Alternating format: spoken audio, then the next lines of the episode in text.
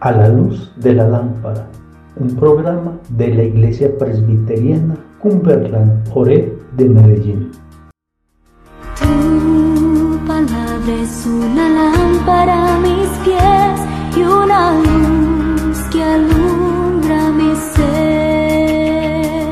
Buenas noches queridos hermanos. Esta noche a la luz de la lámpara estaremos meditando en Lucas capítulo 6 versículos 27 al 36.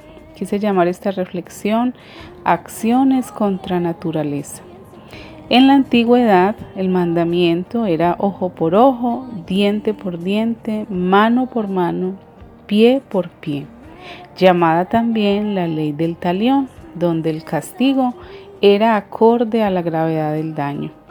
Sin embargo, en este relato de Lucas vemos cómo el Señor Jesús le da un giro de 180 grados a esta situación y después de llevar años y años con una tradición que de alguna manera se acomodaba al beneficio de muchos, todo es transformado.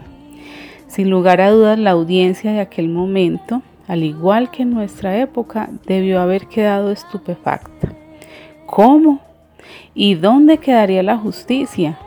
¿Cómo se pagaría por el dolor, por las ofensas? No pasaría nada.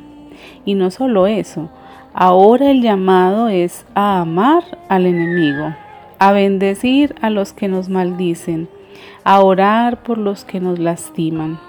Trata a los otros como quieres ser tratado.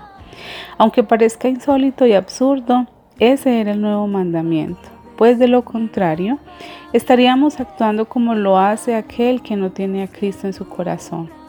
¿Qué mérito tendrían? dice Jesús.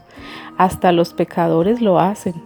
¿Y qué hacen? Pues amar a los que los tratan bien, orar por los que los aman y dar al que luego les retribuirá. Esas son las acciones que van en contra de nuestra naturaleza como seres humanos, pero que la palabra de Dios nos desafía a reconocer que somos diferentes. Tenemos una nueva naturaleza, la celestial, y como tal debemos actuar, más aún cuando vemos la gran necesidad de compasión en medio de una sociedad tan deteriorada por el pecado. Finalizo con el versículo de Mateo 5:45 para que seáis hijos de vuestro Padre que está en los cielos, que hace salir su sol sobre malos y buenos, y que hace llover sobre justos e injustos. Que Dios les bendiga. Es una lámpara mis pies